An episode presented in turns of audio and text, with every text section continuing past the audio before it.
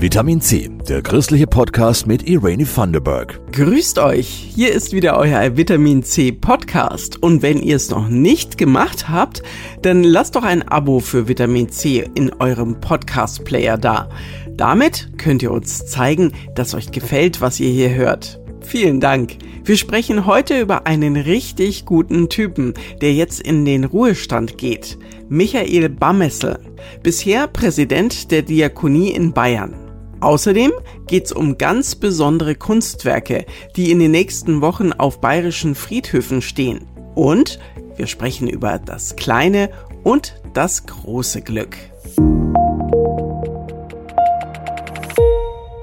Die Diakonie in Bayern ist Teil der evangelischen Kirche und ein soziales Schwergewicht in Deutschland. Die Diakonie betreut Menschen allen Alters, zum Beispiel in Pflegeheimen oder in Jugendhilfeeinrichtungen. Und sie ist auch ein riesiger Arbeitgeber. Die Diakonie sieht sich als Anwältin der Schwachen. Genau das, Anwalt der Schwachen, war auch Pfarrer Michael Bammessel. Er war gut zehn Jahre der Präsident der Diakonie in Bayern. Jutta Olszewski ist Kollegin beim Evangelischen Pressedienst und hat Bammessel immer wieder erlebt. Und sie war auch jetzt diese Woche bei seiner Verabschiedung in der Nürnberger Sebalduskirche dabei. Jutta, wofür hat sich Bammessel in den letzten Jahren besonders eingesetzt? Was war ihm denn wichtig? Ich glaube, eines der wichtigsten Themen auf seiner Agenda war das Thema Pflege und da hat er immer wieder auch gesagt, dass da nicht vor einem Pflegenotstand gewarnt werden muss, sondern dass der Pflegenotstand schon längst da ist und hat sich auch immer wieder gewundert, warum da nicht mehr Leute aufstehen und sich beschweren, weil ja im Prinzip jeder in jeder Familie von dem Thema Pflege auch betroffen ist. Also da hat er immer wieder den, den Finger in die Wunde gelegt. Und wenn ich da gleich bei dem Thema bin, sage ich auch noch äh, gleich, also dass ihm auch ganz wichtig war, dass man immer evangelische Kirche und Diakonie zusammensieht. Ich glaube, da hat er sich auch abgehoben von Vorgängern oder anderen Diakonie-Menschen in den letzten Jahrzehnten, die vielleicht mehr die Manager-Typen waren und er wollte immer zeigen, das gehört zusammen. Ohne Evangelium gibt es die Arbeit der Diakonie nicht. Gab es einen Meilenstein für Barmessel in seiner Zeit als Diakoniepräsident? Also ich denke, er ist ganz froh darüber gewesen, dass in der Flüchtlingswelle 2015 die damalige Staatsregierung, die Wohlfahrtsverbände und alle Akteure, die da mitgemacht haben, an einen Tisch geholt hat.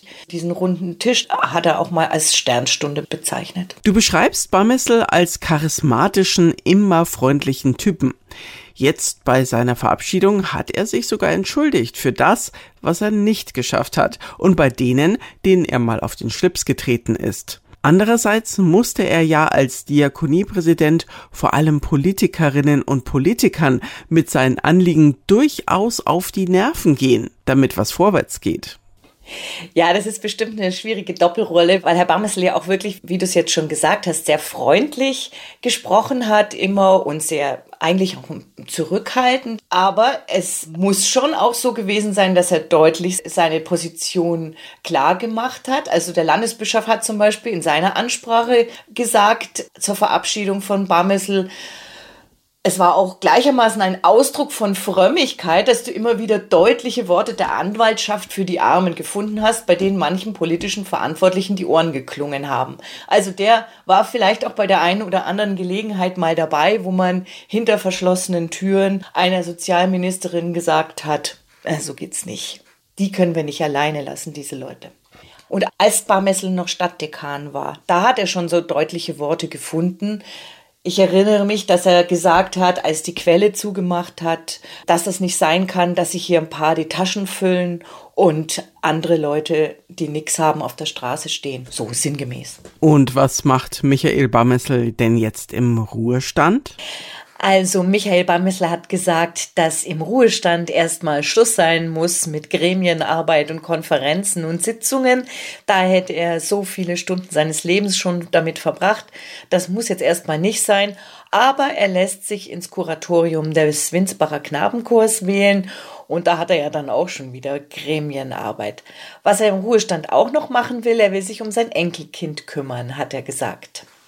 Seine Frau ist ja noch berufstätig, die ist Klinikseelsorgerin am Klinikum Süd und vielleicht macht er dann noch ein bisschen Hausmann. Die Arbeit der Diakonie wird sicher nicht leichter. Die Menschen mit wenig Geld haben gerade durch die Inflation noch weniger. Flüchtlinge aus der Ukraine sollen bestmöglich integriert werden. Wer folgt denn auf Michael Barmessel? Also da kommt jetzt Frau Sabine Weingärtner. Und die war bisher stellvertretende Leiterin der kirchlichen Dienste in der Arbeitswelt, auch von der evangelischen Kirche in Bayern. Und ich denke, dass ihr Schwerpunkt auch mal jetzt drauf gelegt wird auf die Mitarbeitergewinnung, weil das ist ja auch eines der ungelösten Probleme in der Sozialbranche, dass es da keine Leute mehr gibt, die fachlich gut ausgebildet sind. Und ich könnte mir vorstellen, dass die äh, Diakonie auch nur dann gut aufgestellt sich einmischen kann und für Leute sich einsetzen kann, wenn sie auch wirklich genügend Leute hat, um sich ihren Zielen äh, zu widmen. Vielen Dank, Jutta Olszewski. Juttas ausführliches Porträt über Michael Barmessel haben wir euch verlinkt in den Show Notes zu dieser Folge. Was ist für euch ein glückliches Leben? Wann ist ein Leben gut und wann nicht? Eine einfache Antwort darauf gibt's sicherlich nicht. Kollege Marc Peratona hat diskutiert über diese Fragen mit Rolf Rostäuscher. Der ist evangelischer Pfarrer in Niederfüllbach bei Coburg. Und da macht Rolf Rostäuscher klar, mit Top-Erfolg hat ein gutes oder glückliches Leben überhaupt nichts zu tun. Ein Leben kann auch glücklich sein, wenn es keinen Erfolg in landläufigen Sinn vorzuweisen hat. Oder ein Leben kann auch glücklich sein, wenn es von außen betrachtet vielleicht schwierig ist oder, oder schwierige Bedingungen hat. Ganz wichtig für ein gutes Leben ist vielmehr, wenn ich Nähe erleben kann, also Nähe zu Menschen, Nähe zu Menschen in der Familie oder zu Freunden, für mich auch natürlich in der Kirchengemeinde, und letztlich auch eine Nähe zu Gott erleben kann. Es gab mal vor einigen Jahren so eine Jahreslosung, die hieß, mein Glück ist es, Gott nahe zu sein. Dabei ist dieser Glaube an Gott nicht ein Allheilmittel. Ich brauche genauso wie jeder Mensch in Krisen und schwierigen Zeiten auch Unterstützung. Ich brauche Orientierung. Ich brauche Hilfe von Menschen. Aber es ist so eine Grunderfahrung, die mich tragen kann. Eine Grunderfahrung, geborgen zu sein, auch das Vertrauen zu haben, dass Menschen mir nahe sind und dass Gott mir nahe ist und dass das gilt, ganz gleich, wie es mir geht.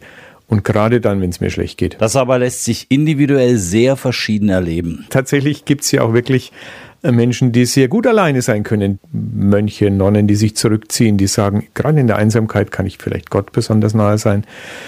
Manche sind sehr stark auf Gemeinschaft angewiesen. Das ist so sehr individuell. Also ich ähm, persönlich brauche ganz einfach die Nähe ähm, von Menschen in meiner Familie. Das ist so das Allerwichtigste. Aber auch ganz viele Menschen, die ich als Freunde betrachten kann. Menschen, auch Menschen, denen ich auf der Straße begegne. Und äh, es ist ein kleines, gutes Gespräch, ähm, das sich entspinnt. Das sind so die, für mich die, die Kraftquellen auch im Alltag, äh, Begegnungen und wenn es auch kurze sind. Und natürlich kann das Miteinander in der Kirche schon eine Rolle spielen. Die Gemeinschaft, ähm, zum Beispiel in einer Kirchengemeinde, das ist so eine Gemeinschaft, die nicht nur auf gleicher Wellenlänge beruht, sondern das sind Menschen, die vielleicht ganz anders sind, aber wir haben eine gemeinsame Basis. Für mich ein ganz ganz großer Trost auch, wenn ich sage, ich werde mal irgendwann in den Ruhestand gehen, dann muss ich meinen Wohnort hier als Pfarrer verlassen. Ich weiß aber, egal wo ich hingehe, ich werde eine Kirchengemeinde finden, da wird es Menschen geben, die werden mir offen begegnen und ich werde da neue Kontakte knüpfen können, weil wir diese gemeinsame Basis haben des Glaubens und ähm, da bin ich ganz gelassen. Auf ein gutes Leben. Kunst und Friedhof. Wie geht das zusammen? Ziemlich gut. Das kann man auf sechs Friedhöfen in Bayern sehen, unter anderem in Ansbach und ab Mittwoch auch in Nürnberg auf dem Johannesfriedhof. Die große zeitgenössische Kunstausstellung auf den Friedhöfen nennt sich Unendlich still. Matthias Neigenfind hat mit beteiligten Künstlerinnen und Künstlern gesprochen. Ich habe gemerkt, dass hier Menschen sind, die kommen, um zu trauern und zu gedenken an die Verstorbenen. Und es ist gar nicht einfach, Kunst zu installieren, weil sie auch eventuell stören könnte. Diese Frage stellte sich der Nürnberger Künstler Christian Manuel Schreiber. Er hat in Ansbach bunte Spiegel zwischen den Gräbern so aufgebaut, dass sie im Lauf des Tages ein sanftes Sonnenlicht über die historischen Gruften am Rande des Friedhofs wandern lassen. Zeichen der Zeit nennt der Künstler sein Werk. Es ist abhängig von der Sonne. Doch zum Glück hat der Künstler in vielen Gesprächen mit Friedhofsbesuchern feststellen können, dass seine Kunst nicht stört, sondern bereichert. Kunst und Friedhof passt eben doch zusammen, findet auch Künstlerin Enna Oppenheimer. Für mich gehört das eben alles ganz harmonisch zusammen. Also wir essen jeden Tag etwas, was sterben muss für uns und wir blenden das immer aus, dass der Tod eigentlich jeden Tag stattfindet jedem Leben und dass es eben nicht rein was Negatives ist, sondern dass es einfach ein Prozess ist, in dem wir mittendrin sind. Auf je einem Friedhof in den sechs Kirchenkreisen der evangelisch-lutherischen Kirche in Bayern gibt es Ausstellungen mit Videos, Fotografie, Malerei, Zeichnung oder Installationen. Kein Ausstellungsort gleich dem anderen. Insgesamt 28 Künstler sind daran beteiligt. Gerade Künstler setzen sich ja mit dem Leben, aber auch mit existenziellen Problemen oder dem Tod auseinander. In Kombination mit dem Friedhof entsteht da sicherlich auch ein Gespräch, ja? Also die Kunstwerke werden hier im Friedhof eine bestimmte Wirkung entfalten. Findet Regionalbischöfin Gisela Bonowski. Es regt an, sich mit Leben und Tod auseinanderzusetzen. So hat der Tod für Künstler Matthias Ströckel nichts Bedrohendes. Im Gegenteil. Grundsätzlich glaube ich, dass es der Antrieb tatsächlich für viele, wenn nicht alle Menschen ist, da wir vermutlich unsere Motivation ja erst durch den Tod hervorrufen können. Also wenn ich mir vorstelle, dass das Leben tatsächlich unendlich wäre, wüsste ich nicht, ob ich mir so viel Mühe machen würde, um viele Dinge dann auch tatsächlich in die Hand zu nehmen und zu produzieren und zu machen. Und die aktuelle politische Entwicklung in Osteuropa zeigt, dass das Thema Tod leider sehr aktuell ist. Das ist ja genau die Problematik, dass uns der Tod, das Leid, die Not Not auf einmal wieder richtig auf die Pelle rücken. Der Krieg ist da. Der Friedhof ist ja auch ein Ort des Lebens. Und das ist ja auch die große Hoffnung in dieser ganzen schlimmen Situation, dass Diktatoren wie Putin eben nicht das letzte Wort haben, sondern wir sagen, Gott hat das letzte Wort in dieser Welt und es ist ein Gott des Lebens und er will, dass Menschen Leben in Fülle haben. Sagt die Ansbacher Regionalbischöfin Gisela Bornowski. Ihre Nürnberger Kollegin, Regionalbischöfin Elisabeth Hann von Weyern, eröffnet dann am kommenden Mittwoch die Ausstellung in Nürnberg auf dem Johannesfriedhof und zwar um 19 Uhr. Bis zum 30. September könnt ihr die Kunstinstallationen dann auf den sechs beteiligten Friedhöfen in Bayern sehen. Mehr zu Unendlich Still findet ihr in den Show Notes. Ja, und das war der Vitamin C Podcast für heute. Euer Feedback könnt ihr gerne per Mail an pod-vitaminc.epv.de senden. Vielen Dank an Jasmin Kluge und Christoph Leferz. Die beiden machen die Redaktion dieses Podcasts. Und falls ihr es noch nicht getan habt, abonniert uns doch auf Spotify und Co. Ich wünsche euch einen schönen Tag. Eure Irene Vanderberg.